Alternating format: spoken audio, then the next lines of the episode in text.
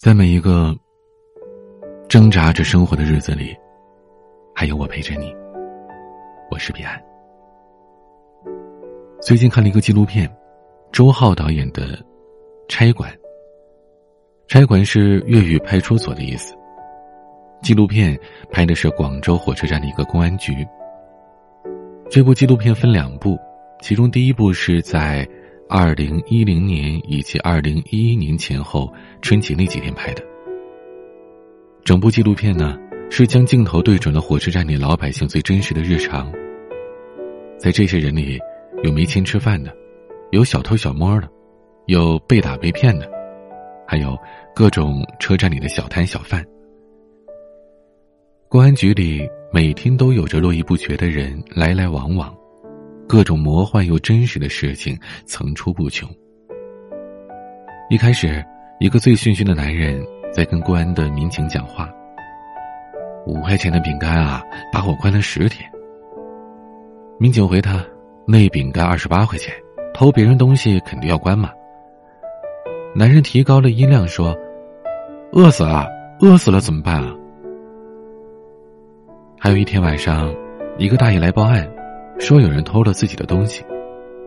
被偷的是什么呢？你肯定猜不到，是他捡的上百个矿泉水瓶子，被另外一个捡垃圾的人给偷走了。还有一个中年男人，带着年纪尚小的女儿在火车站偷东西被抓住了。男人崩溃痛哭，说自己有两个未成年的孩子，老婆要和自己离婚。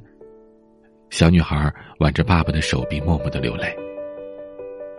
女孩的爸爸因为偷窃被刑拘要十天左右，小女孩独自被送回了家，而两天之后就是除夕夜。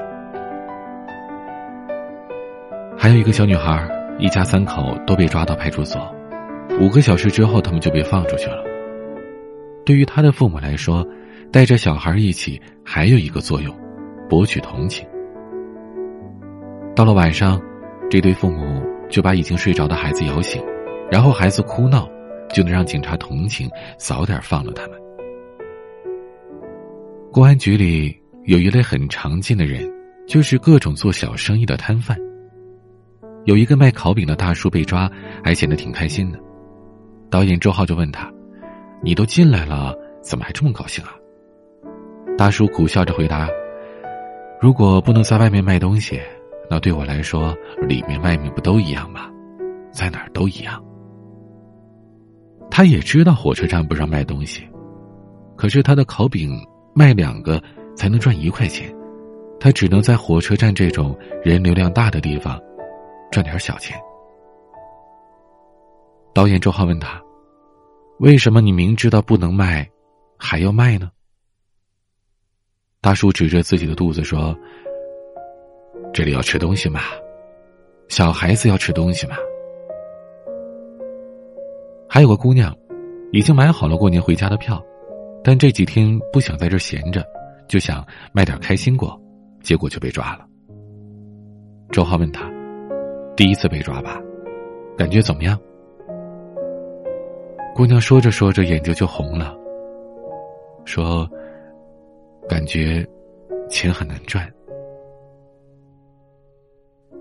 还有一个让我印象很深刻的农民工，他跑到公安局用热水泡面，面是从救助站领的，没有任何的佐料。他笑嘻嘻的说：“哎，我的钱啊，全都寄回家了，我搞忘记留车费了。”可导演周浩仔细的和他交谈之后，才发现啊，原来这位农民工每个月在广州能赚两千块，但是每年过年之前，他会把所有的钱都寄回家。然后他就到救助站蹭吃蹭住蹭回家的车票。想说他自私奸诈，可是看到他端着一碗无色无味的泡面，也能笑得一脸满足。我无论如何也骂不出口，反而有一种很强烈的心酸感。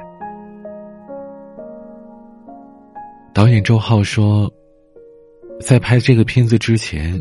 我从来没有意识到中国有这么多文盲，而我，在没看这部纪录片之前，我也不知道，原来在我们看不到的地方，还有那么多的人，在为了生存苦苦的挣扎。生活当中，很多我们想当然的事情，其实都不然。这两年，网友们总说：“哎呀，现在大学生好像都泛滥成灾了，本科多如狗，硕士随便走，好像本科、硕士学历的大学生遍地都是。”但根据一份数据显示，自从一九七七年恢复高考以来，这么多年。咱们国家累计的大学生总数是一点一五亿人，其中专科生占到大约一半，剩下的本科生也就五千八百万，不到六千万人。单看这个数字，好像人还是挺多的，但咱们国家有十四亿人口啊。如果按比例来说，有着大学文凭的只有百分之八点八六，其中本科生或者以上的。只有百分之四点四三，也就是说，咱们国家一百个人里边，也只有四个本科生啊。我记得王思聪之前曾经在微博上说过这么一句话：“都九零一二年了，还有没出过国的吗？”底下好多人都在应和他。可事实上呢，目前。咱们中国仅有一点三亿人拥有护照，就即便这些人全都出过国，那也不到咱们国家百分之十的人口。网上有一句很流行的话是这样的：“贫穷限制了我的想象力。”但其实，富有同样会限制人的想象力，只是一个是遏制了向上的想象力，一个。是限制了向下的想象力。知乎上曾经有一个话题：“生活富足是如何限制了我们的想象力？”下面有着无数颠覆你认知的答案。一位网友说：“曾经看过一条新闻，记者去深山采访一位单亲妈妈，在昏暗的小屋，透过破旧的窗户带来了一丝光亮。一个三岁大的小孩坐在棉被上。”手里捧着一个大碗，碗里装着泡面。记者对孩子的妈妈说：“不能总让孩子吃这个，对身体不好。”可你知道他妈妈说什么吗？放心吧，不总吃。今天是孩子生日，孩子想吃很久了。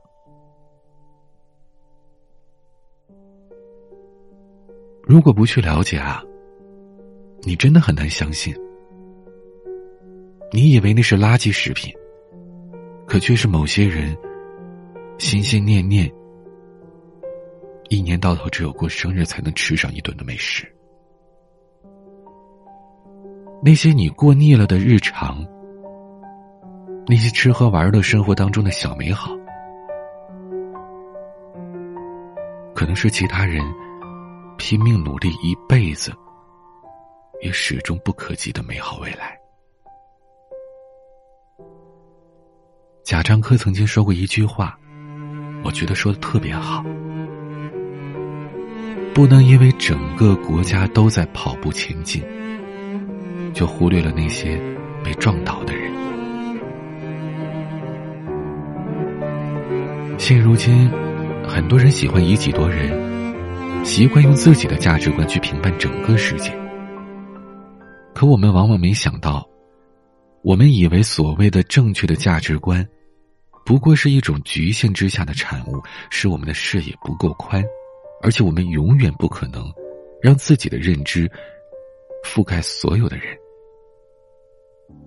考虑所有的事情。很多时候，你没穷过。你真的就不会懂。今年八月二十三号，江西南昌的一个公交站台，有一名女子跌跌撞撞的想赶上公交车，在追车的过程中，她摔倒了，又爬起来，爬起来走了几步又摔倒了，摔了好几次之后，他才踉踉跄跄的走到公交车旁。司机看到了，赶忙下车把她扶上来。发现这个女子满脸通红，头都抬不起来，还一直在流眼泪。后来人们才知道，女子本来就生病了，但是为了三百元的全勤奖，她刚打完针就赶着去上班。有网友当时在这条新闻下面评论，说：“不就是三百块吗？命都不要了。”还有人说：“哎，你看看，你看看，这就是穷人，目光短浅，为了三百块连命都能拼掉。”是啊，这就是穷人。但你不能说他目光短浅，因为你不是他，你不知道。他在过着什么样的生活？三百块，对有的人来说，只是一顿饭、一件衣服，甚至只是一份水果钱。可对这个女子来说，可能是她几天几夜加班加点，可能是她下个月生活费的大头。可能对于你来说不至于，但对他来说却很致命。生活当中，可能很多人也遇到过推销产品的人，比如经常在商场会遇到推销清洁剂的人。我记得前两个月有一次我在医院做检查，做好了检查出来，在旁边的商场吃午饭。当时就有一个穿着西装、打着领带、看起来特别精神的一小伙子，就在我们用餐的那个区域，挨个问要不要试一试他的那个皮鞋清洗剂。当他来到我的这桌的时候啊，他看了看我的鞋，当时我穿的是一个。运动的那种布鞋，理论上来讲是不需要用这种清洁剂的。可他还是坐在我旁边的位置上，小心翼翼的问我说：“大哥，你看，你这个鞋子要不要擦一擦呀？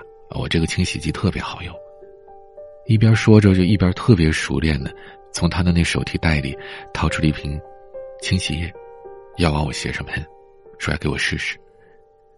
而我当时正在吃饭，我相信这小伙子一定懂得，当别人吃饭的时候被擦鞋，肯定会觉得很不习惯、很不舒服，会让他没有太多的成交量。而且我的鞋根本也不需要这个清洗剂啊，但他还是这么做了，因为他想卖出去，他想赚钱。也许这个钱是他的救命钱，是他填饱肚子的饭钱，又或许他是在创业，想尝试着卖出自己的产品，甚至他也可能只是想历练一下自己，锻炼一下自己的胆识，感受一下这个世界上赚钱的艰辛。但不管是哪一种，在那一刻。你可以说，他是暂时舍弃了自己的自尊的。虽然我当时及时制止了他，没有让他真的蹲下来为我擦鞋，我也没有去购买这瓶对我来说真的毫无用处的清洗剂，但我真的特别理解他，为了生存。为了生活，为了梦想，谁都不容易。国家统计局发布过一份数据，按照每人每年两千三百元农村贫困标准来计算，二零一六年咱们国家的农村贫困人口是四千三百三十五万人，也就是说，在二零一六年的时候。咱们国家还有四千多万人一年的纯收入是低于两千三百块钱，两千三百块呀，那是个什么概念？普普通通的国产手机就得一千左右，稍微好一点的就得两三千。现在华为的手机也能卖到五六千甚至更多，就更别提国外的手机了。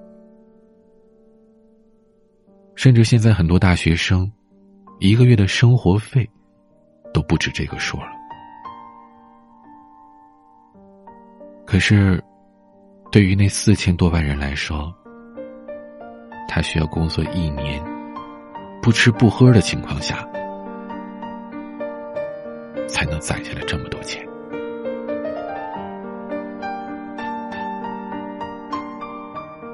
现在啊，很多处于精英阶层的人，尤其是我在上海经常能见到的这些天之骄子、社会精英、中流砥柱们，这其中有非常多的人，都在慢慢的丧失着对于社会底层的共情能力，以至于他们越来越不了解普通人的苦难。当然。我觉得不能责怪他们，毕竟他们生活的阶层是接触不到这样的人的，甚至哪怕他们从前是从农村底层出来的，可是他们现在通过自己的打拼，到了一个更好的生活状态、社会阶层，他也可以把自己家的亲朋好友提携上来，脱离原来的那个阶层。可是脱离不等于他就不存在。你生活富足，所以你不知道，还有很多人终其一生都在为着最基本的生活挣扎着。哦，不对，不能叫生活，那是为了生存。他还谈不上享受生活、感受生活，仅仅是为了活着，为了生存。在你不了解的地方。有太多你没有想到过的心酸。可是这几年，网上有一种特别不和谐的声音，他很喜欢指责穷人。他们认为，人之所以贫穷，是因为懒惰、不努力、不上进、目光短浅等等等等。甚至有人总结出来，这叫什么呢？“穷人原罪论”，就好像是你穷，你就有罪一样。就好像前些年特别被某些人所吹捧的受害者有罪论是一个道理，但真正的现实是什么呢？很多深陷贫穷的人，他们不是不努力，他们不是懒惰，他们不是不上进，当然，也许他们目光短浅，但那是因为他们没有条件见识更多。更广阔的世界。真正的现实是，很多深陷贫穷的人，他根本没有时间去考虑出路，考虑自己的未来，考虑该如何让自己变得更好。为什么？因为仅仅只是活着，就已经耗费了他们全部的力气。曾经有一位美国的作家。叫芭芭拉·埃伦瑞克，他为了体验美国人民最底层的人民的生活，他选择在六个不同的城市打工。在这些地方呢，一个没有学历的普通人，他一般一个小时的工资是六到七美元，一天差不多能赚五十美元。一个月如果工作二十五天，就能赚到一千两百五十美元。但是，这位芭芭拉他发现啊。如果他想离工作地点近一点房租就得六百美元以上，占到了他收入的一半这笔负担太重了，所以他只能到离工作地点几十公里以外的地方去租个房子。但是，为了维持基本的生存，他每个月还需要花费四百到五百美元买食物以及汽油。如此一来，每个月赚的钱基本就所剩无几了。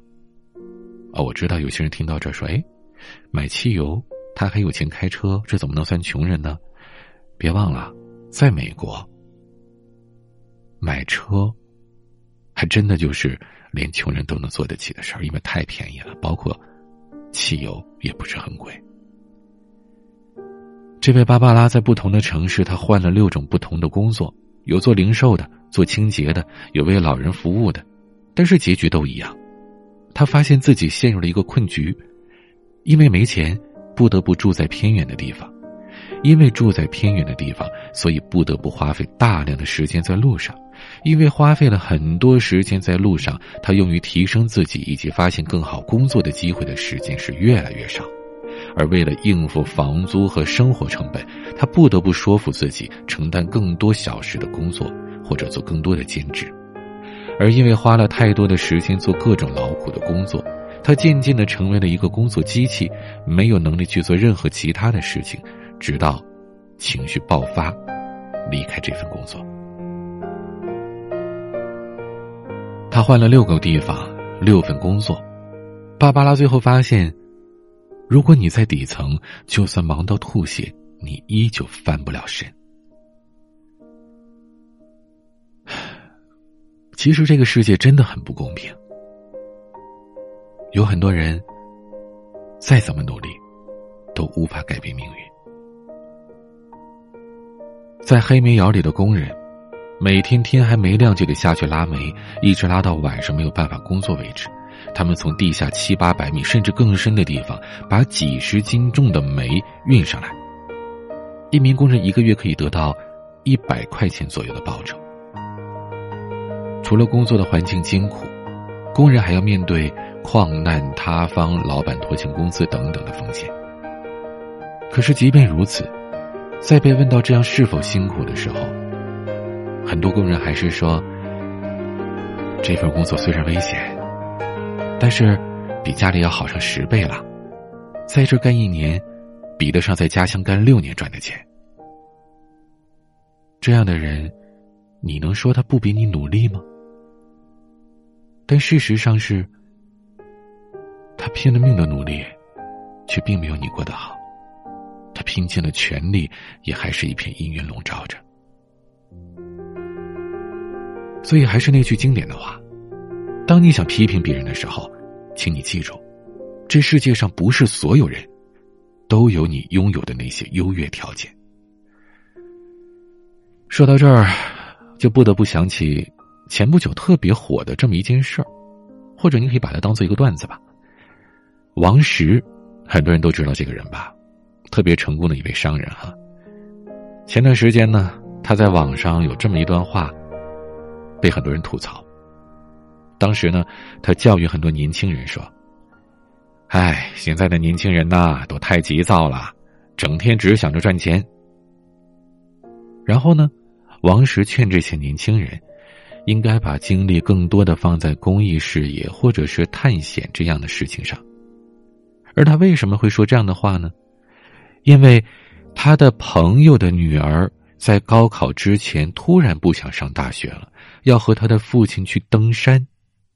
等登完山之后呢，这孩子又想读书了，他考上了杜克大学，而就是他之前登山的这个经验，让他被麦肯锡录取了。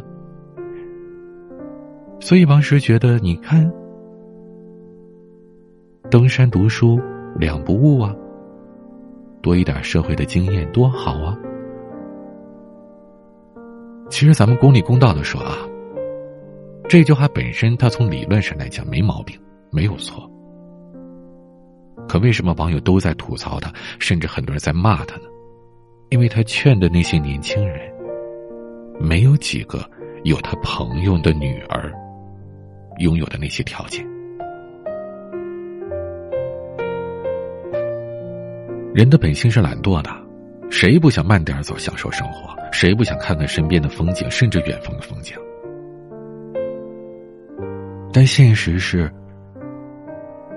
生活的压力逼着你只能匆匆的往前赶，你生怕自己慢了一步，就再也赶不上了。很多人看过《十宗罪》这部小说吧？就算没看过，你可能也听过这句话。有时，我们的眼睛可以看见宇宙，却看不见社会底层最悲惨的世界。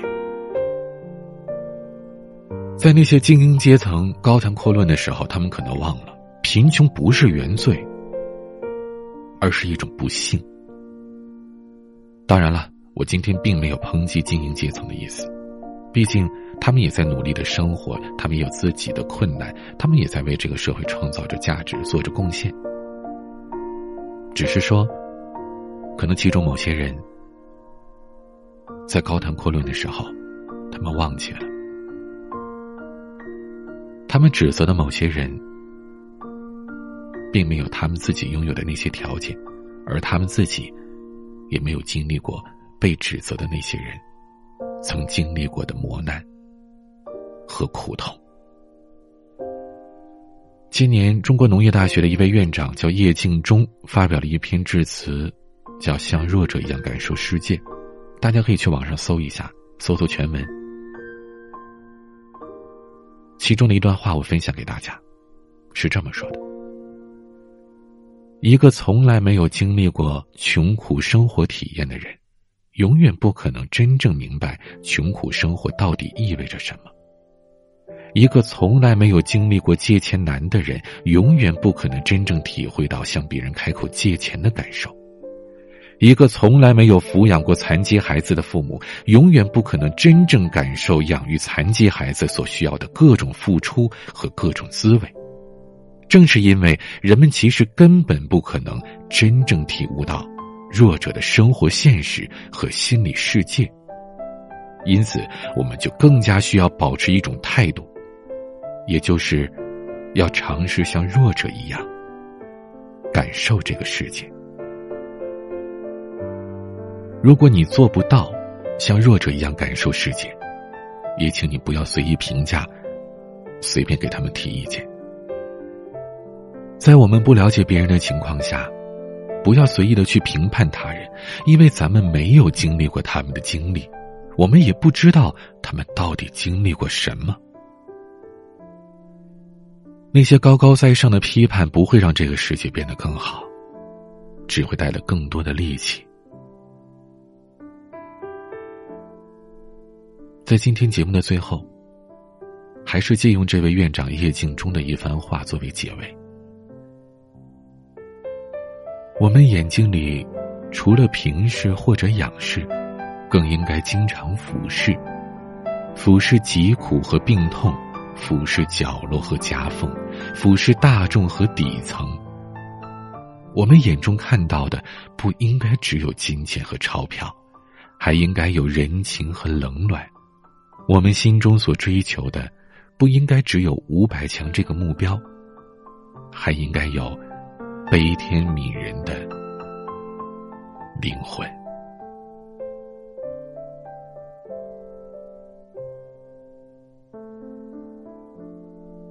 今天的节目就分享到这儿。最后送你们一句话，是我非常非常喜欢，经常对别人说的。三字经里说：“人之初，性本善。”所有人便以为，善良是一种天性。但我认为，那是在孩童时代。而对于每一个成年人来说，善良不是天性，而是一种选择。生而为人，请你和我一样。选择善良。